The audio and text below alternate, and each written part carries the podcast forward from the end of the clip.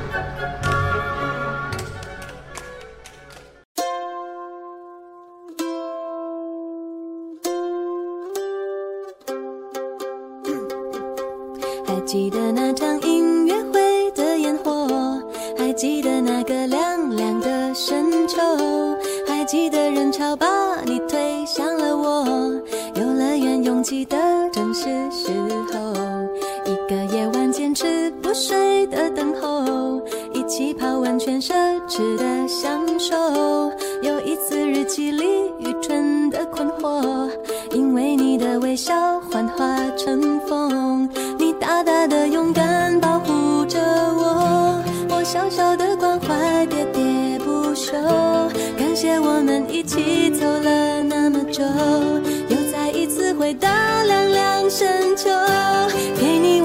手，像温柔野兽，把自由交给草原的辽阔。我们小手拉大手，一起郊游。今天别想太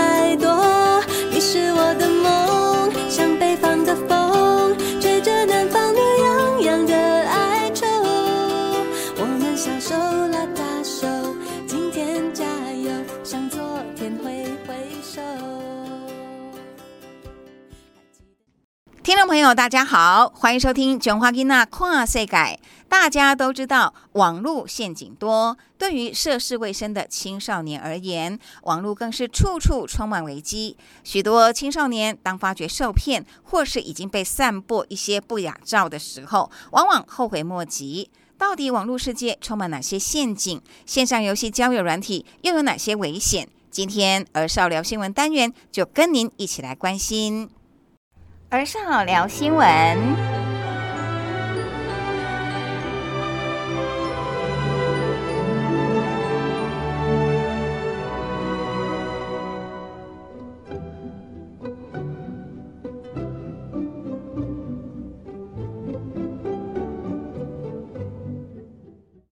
Hello，各位听众朋友们，大家好，我是主持人立新。Hello，听众朋友们，大家好，我是议员吴伟达。好，欢迎你们！哇，也谢谢你们哈、哎，其实我们今天聊的这个话题，哦，像这一则新闻也是立新选的。哎，可是我我很好奇哦，你选的几个新闻都跟压力有关系耶？为什么你会特别选这几则新闻？因为我身边的朋友，他们就是那种考试，呃，补习啊，其实补习补全科哦，连作文这种他们都去补，嗯，然后他们的家长也是逼得很紧，有一些家长还会哭，哇，就是那种觉得他们压力好大，我觉得我没有办法生活在那种环境里面。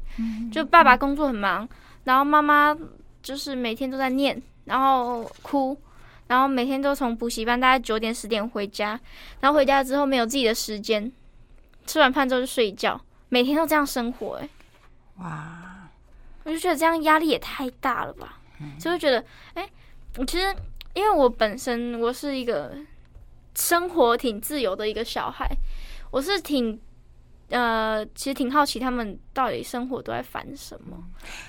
那个立新他找了一个新闻哈，就是青少年拼功课、拼才艺，常常感到身心压力不堪负荷。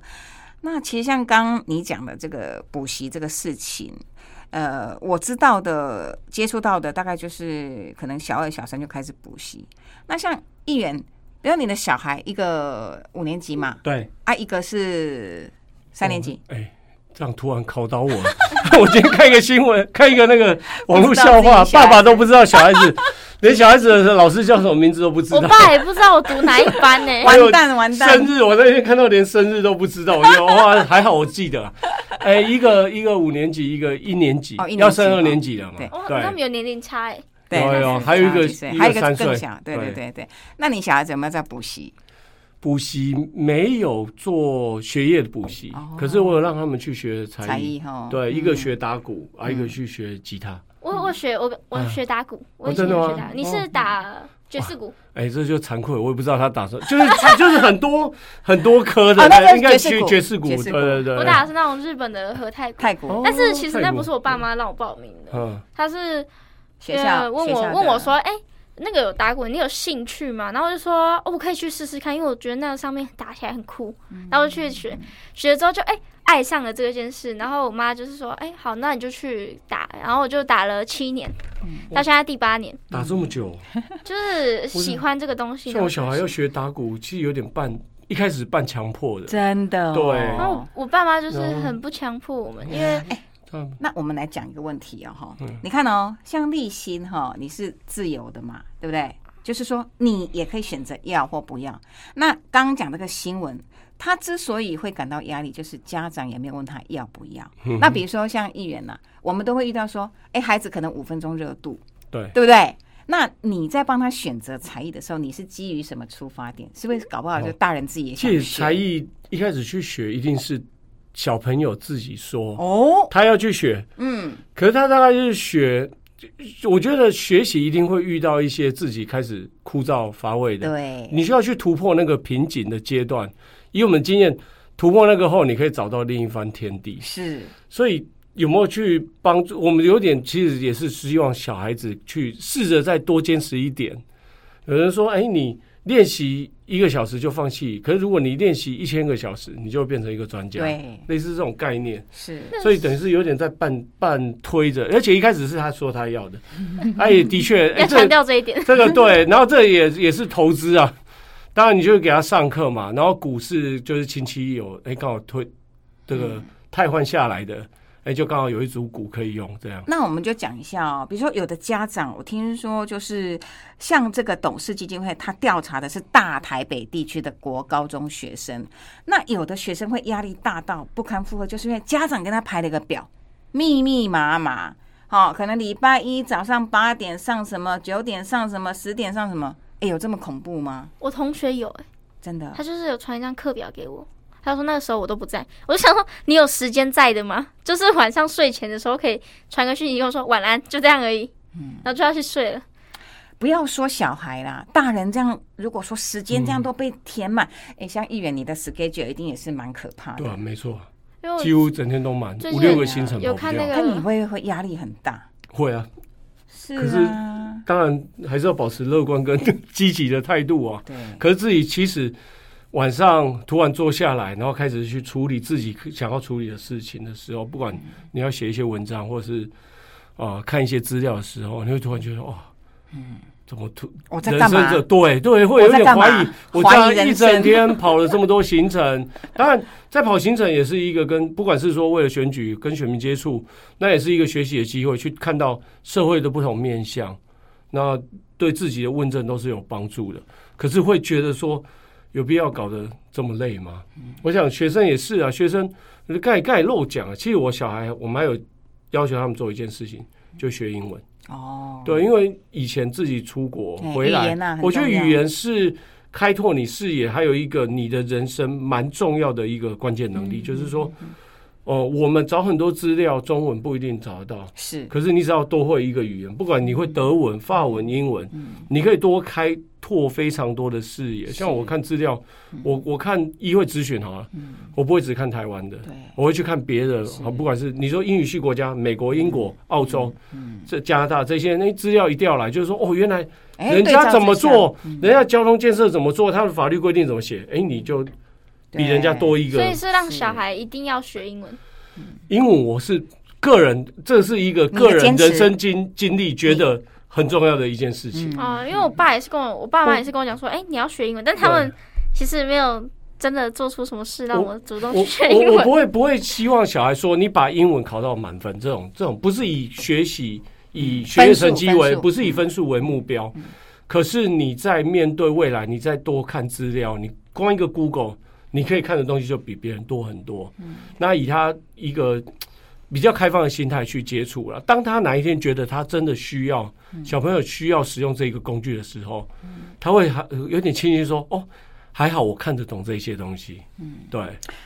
但话说回来，哈，像在这个新闻里面，他有讲到，就是说青少年的那个压力，好像这个几个来源。对，刚讲时间排的太满，那当然也是一个。就我们自己都会觉得，哇，我真的受不了哎！我这样一个接着一个的行程，或者一个接着一个的事情，我都会受不了，更何况是小孩子。可是因为呃家长的期待呀、对不对？家长他有某些程度的期待、啊，社会社会的期待，对啊 一个蛮大的。而且有的人很有钱呢，嗯，像有钱人就觉得说我花得起呀、所以我就帮你排满呐、但是其实我打鼓这件事情，嗯，我们那个打鼓老师说，哎、你是有天赋的。他说，我建议你就是可以继续学下去。但是我最近因为我学七年，就是刚才议员讲嘛，会有那种枯燥的期。对对对对对，嗯。我有我其实最近就是这样，就是大概在几个月前吧，好几个月了，大概七八个月以前，我就我妈就问我说，我觉得你最近打比你之前退步太多了，就是他已经看出我疲惫的样不。想在里面打鼓了，然后他就说你要不要休息？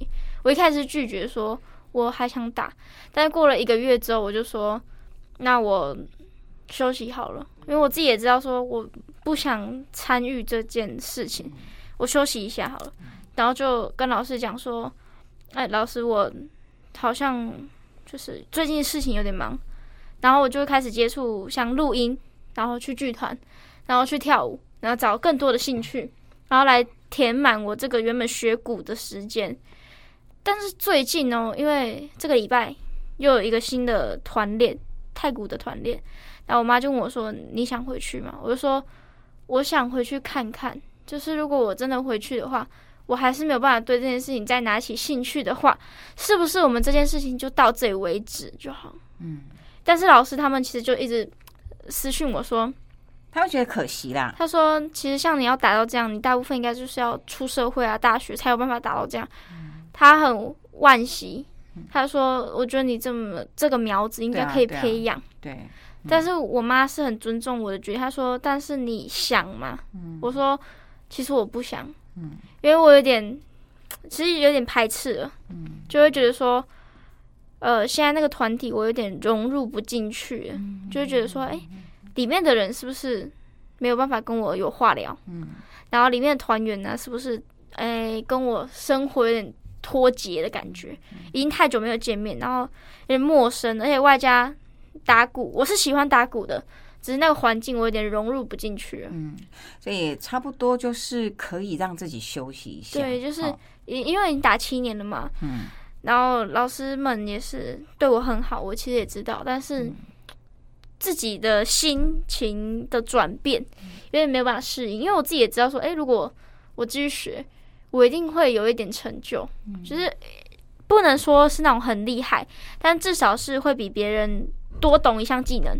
程度更好。对，而且老师们也很常带我出去，因为我年纪很小，然后看起来也就是比较小，然后他们带我出去的时候，就是跟人家说：“哎、你看，来我们这边学鼓，你年纪小。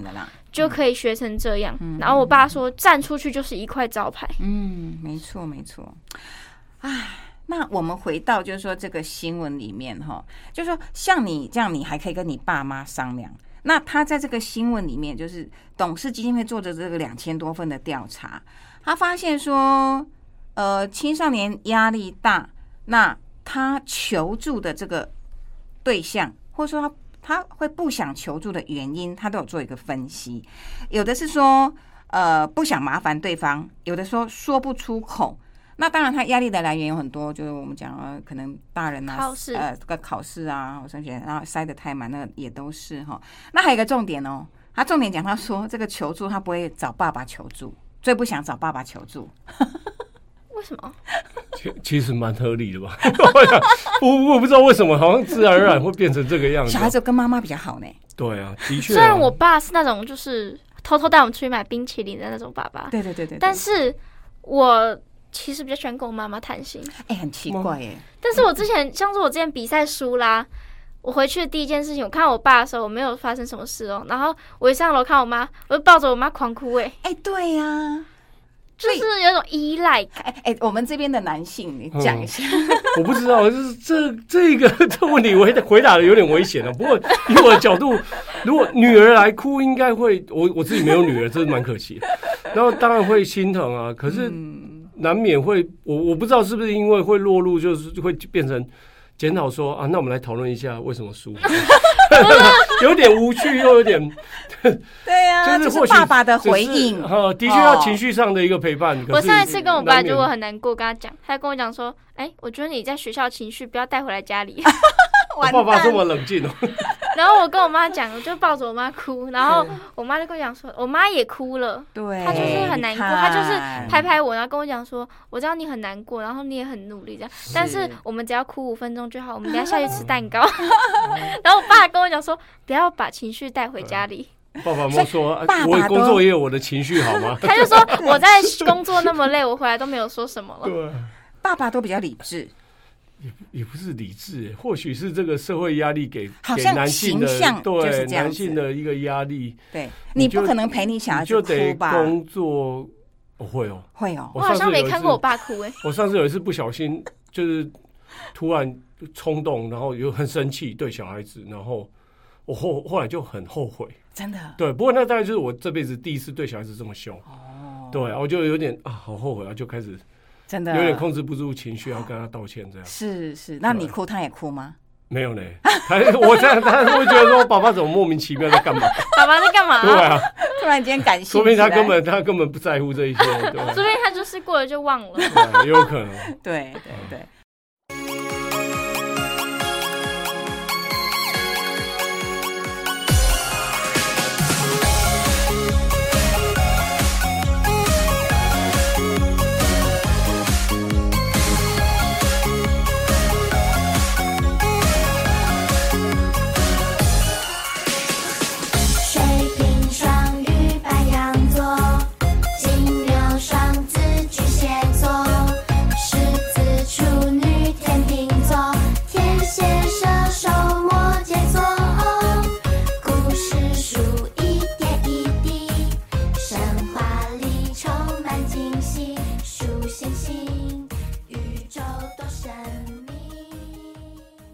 哦，所以回到这个压力这个上头哦，还是要厘清这个压力的来源呢对。但是问题是，如果说青少年不跟父母亲讲，哎，父母亲也是很难协助孩子。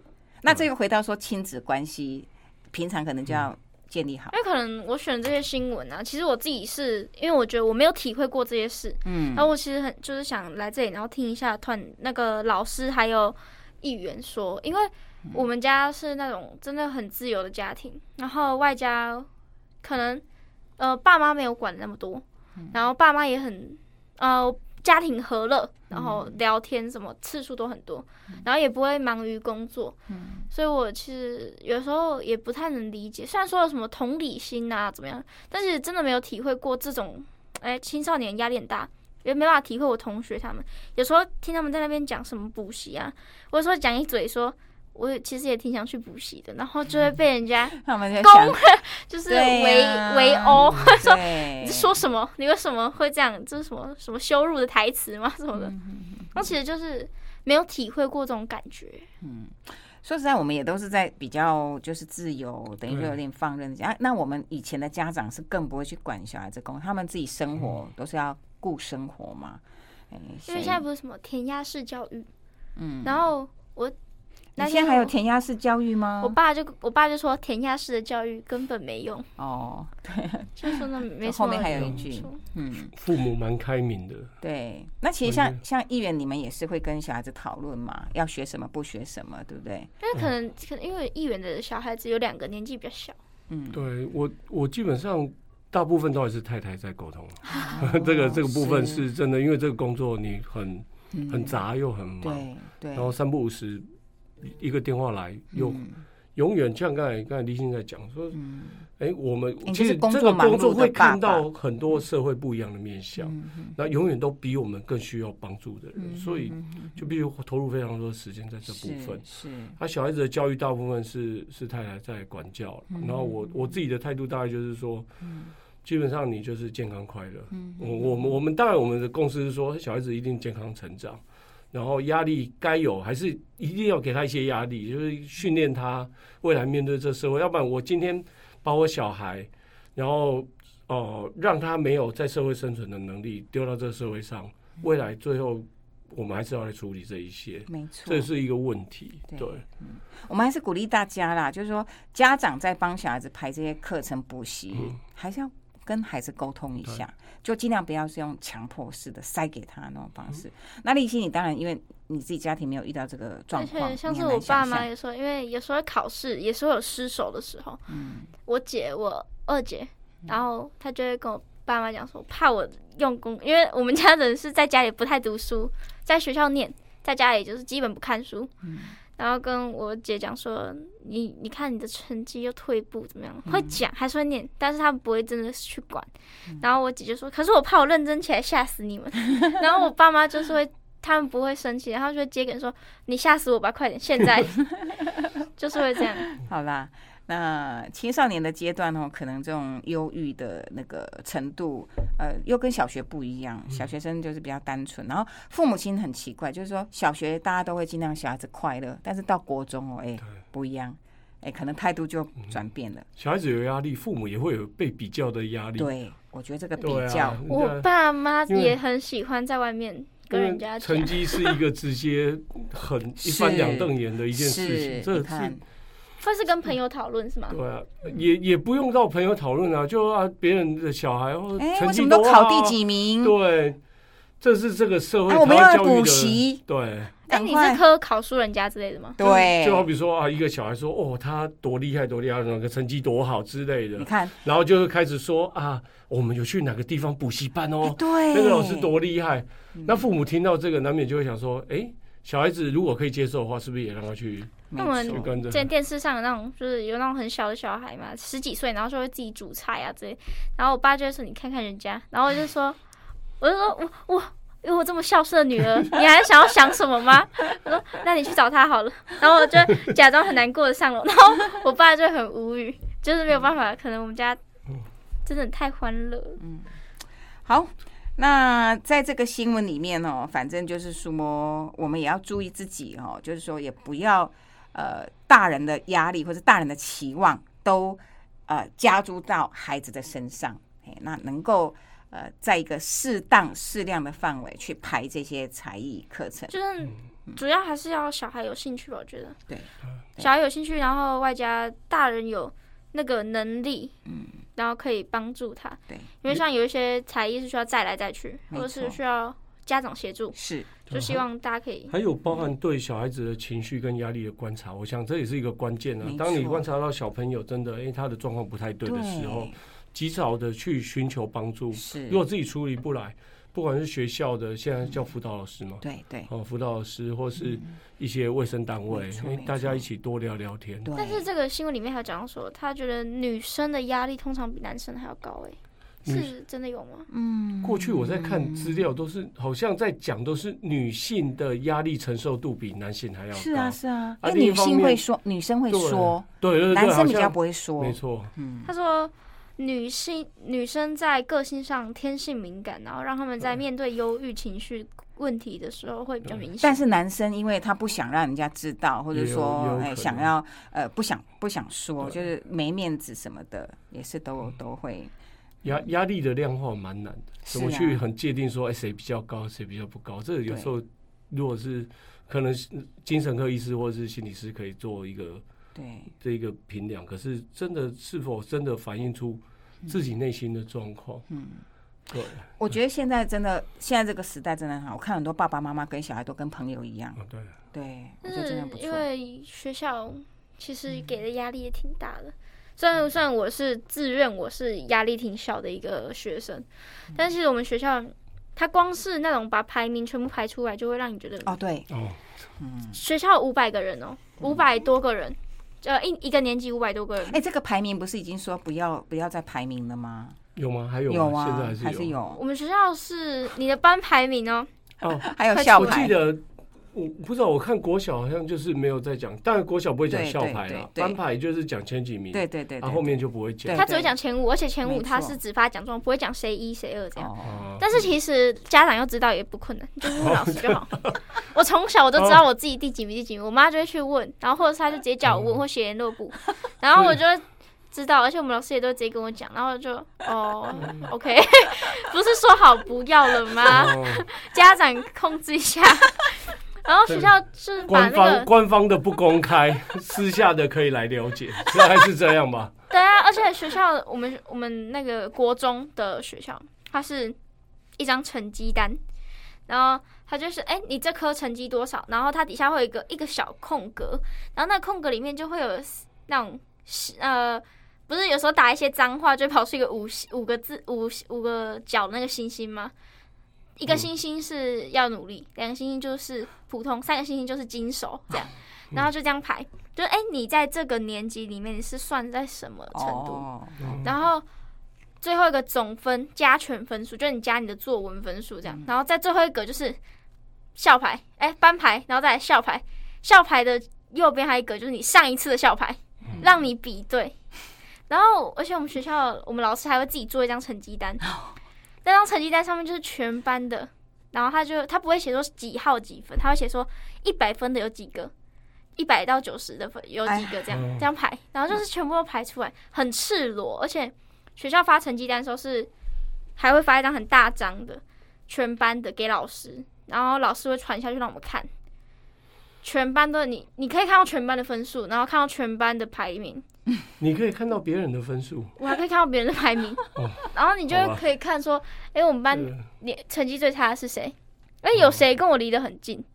然后或者是说，哎、这个人他退步，然后或者是这个人，哎、他怎么平常考很好，然后这个考怎么样？怪怪的哦，议员教改没有成功啊，这个教育理念理想跟教育现场还是吗？因为我落差了。我以为国中都会排出来，因为我知道花坛国中是只排前十，你还把校名讲出来，这样我就不得不去调查。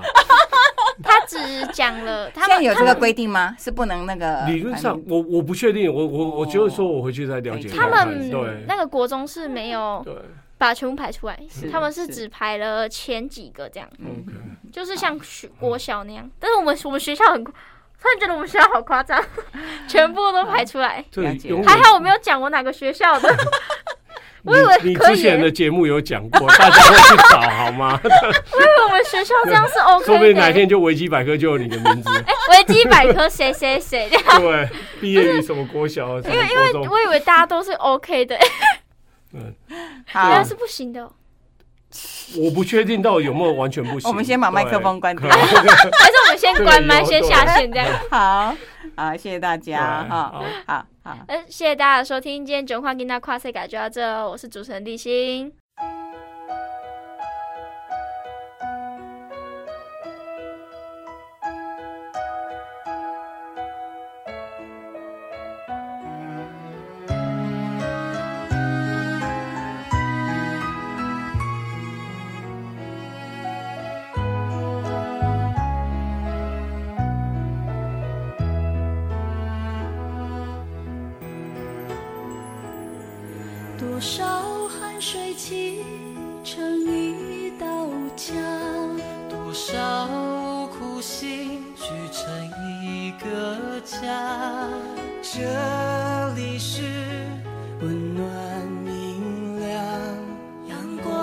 光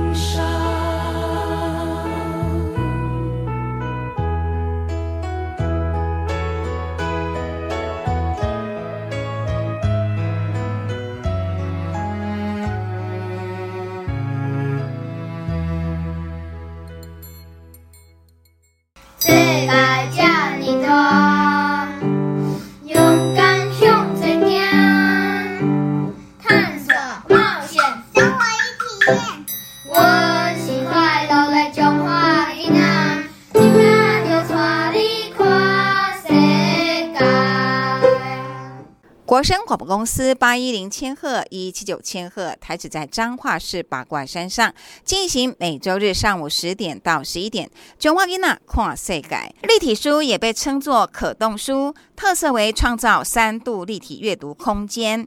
立体书所设计的机关以及结构，还有富有艺术美感的构图或弹出的机关，可以提供青少年动手玩或动手探索的机会，也可以延伸成为可玩赏、可演出的故事文本，让青少年借由想象进入立体书的奇幻世界。今天节目特别邀请帕婆阿刷立体书制作人、拍拍手工作室剧团团长陈敬浩来接受访问，畅谈如何成为立体书达人。熊化囡仔跨世界一日系列。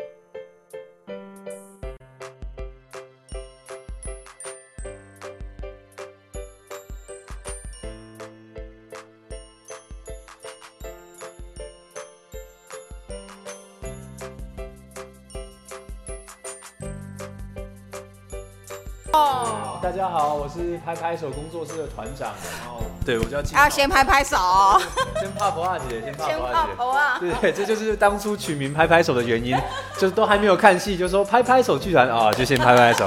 对对对，最近我们有个演出，就是帕博阿刷，哦才刚在园林演艺厅演完哈这是一个立体书的演出，所以哦，书不只是可以变成立体的啊，还可以变成表演，而且是一个人完成哈。所以这个我们就要请豆豆介绍一下。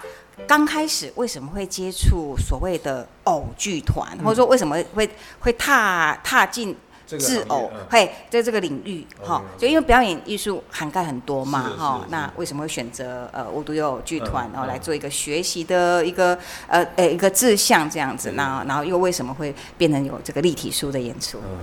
那其实应该不是我选择无独有偶剧团，是无独有偶工作室剧团，他们愿意给我机会。因为那个时候，其实我不是本科系相关毕业的，然后就是当兵退伍之后，就是因为在学校有参加一些类似剧场的社团啊，可是对这个行业就有一些想象跟憧憬，然后就想说，哎，是不是有机会，还是有办法去做一些剧场相关活动？然后刚好那个时候无独有偶工作室剧团他们有在征演员，然后我就去 audition，然后这个他们愿意给我这个机会，那我就一路从储备团员开始做起，然后慢慢变成正式团员啊，就在里面就是跟着剧团学关于偶戏的大小事情。那他们就是其实有提到，就是他们觉得自己的戏友要自己做，然后如果是整出戏，然后如果呃身为一个操偶师或者制偶师，那如果你会各项能力你都有具备的话，那觉得他是这样是一个对是就是比较一个专业的一个偶剧偶戏工作者。所以就连带的回到这一次《帕婆仔山一日游》这里面，虽然我的制作戏友的能力不是很好，可是就是因为这个观念影响到我嘛，他们会希望如果可以一个人搞定所有的事情的话，那这样是一个不错的一个方式。对对对，因为我们知道，就表演艺术这个领域啊，在台湾哦，目前呃，你要光靠一个人，然后去维持整个剧团的运作，还是有一点辛苦这。个问团长应该就知道，团长应该也非常辛苦吧？二十几年就是非常不容易二十年，啊！你二十，你刚才不是说二十快年？二十年。哦，快二十年，对，所以我们也给平蓬草剧团一个拍拍手。啪啪啊，啪啪啊，对，都要啪啪啊。团长辛苦了对对对还有今天我们的摄影师也是我们的团员，对伟宏。因为做这一行在台湾真的是不太容易，但大家都是继续愿意，我所以我觉得这非常难得，对，所以我们要给彼此互相加油打气。对，而且像你刚刚有提到哦，你当初进到无独有偶剧团，它不是一个就是说，比如说像是一个呃。人演出给小朋友看，他是用偶在演出哦。那相对你要有制偶的能力，所以变成说，如果我的手不够巧，或者说我那个美术的能力不好，会有一点挫折，对不对？其实我的挫折是非常大的，因为我的手真的不够巧。然后就像我刚才说，我其实不是本科系毕业的嘛，然后所以其实对那时候对戏剧戏剧的了解就已经没有那么充足，然后你要马上跨到偶戏里面，所以我在里面其实是吃了不少苦啊，是蛮挫折，真的。但就是剧团也没有放弃我啊，他们就还是愿意给我机会，然后一步一步带着我，然后再慢慢去了解偶戏的世界。对啊。我们这一次是因为国立彰化生活美学馆有一个青少年的艺术培力营，那我们在美学馆这边有三个场次，不同艺术领域的一个职人的课程，那后面还有三天的培力营，就是也是三种艺术类别哈，所以是一个很难得的机会。那像这种艺术培力或是一个课程哦，那跟当初你到无独有偶剧团去做学习，都是一样，也是一个机会，好是一个启蒙。那至于你将来要不要走这条路，其实不一定。嗯，好，那当初你为什么会被吸引？就是是什么原因让你继续留在这个领域，对不对？其实刚才团长讲到蛮好的一件事，就是关于启蒙嘛。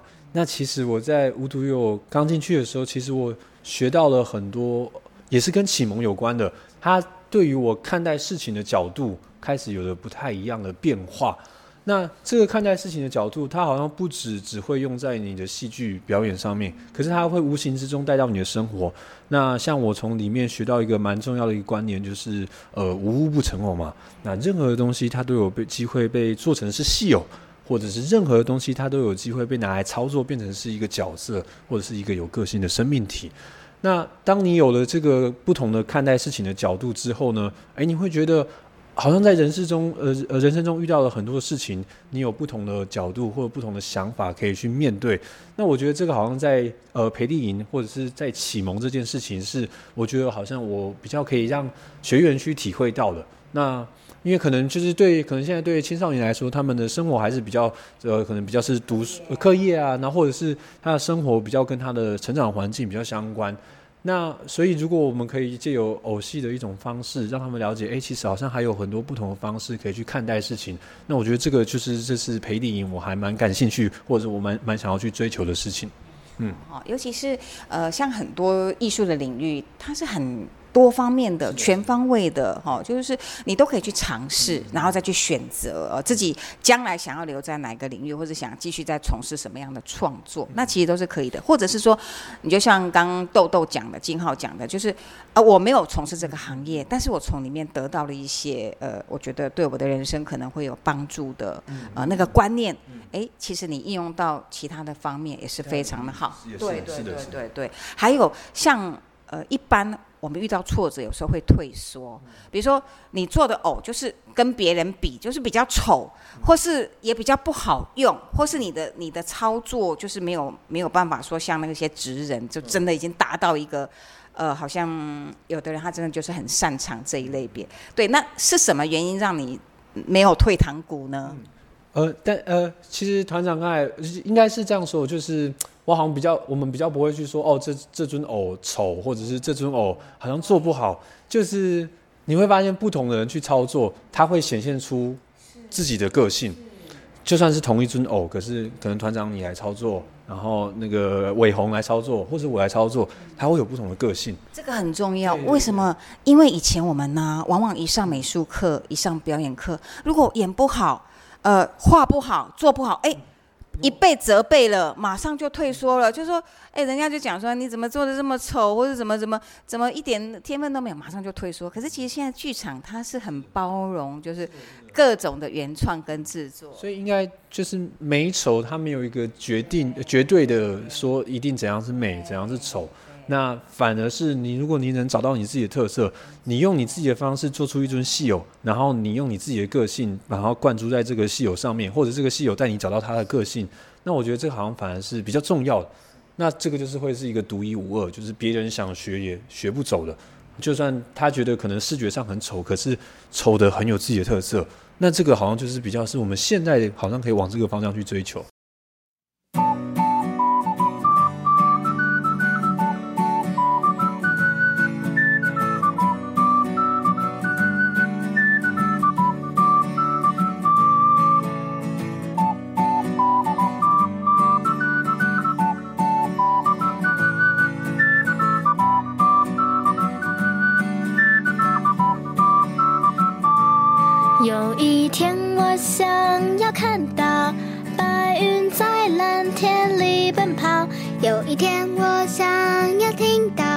地球能有冬天的城堡。有一天，我想要闻到花香在城市中飘摇。有一天，我想要尝到食物里新鲜自然的味道。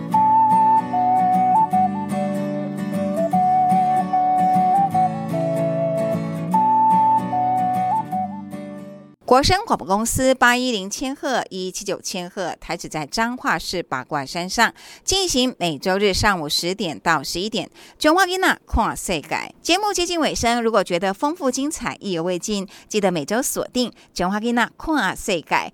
节目会在国声电台 AM 八一零一七九千赫频率及 Podcast 频道同步播出。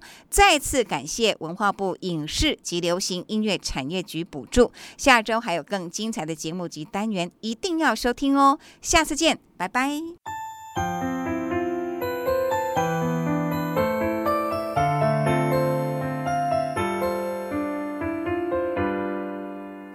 感谢亲爱的爸妈给我挡风遮雨的家为我做香喷喷饭菜陪伴我长大。感谢亲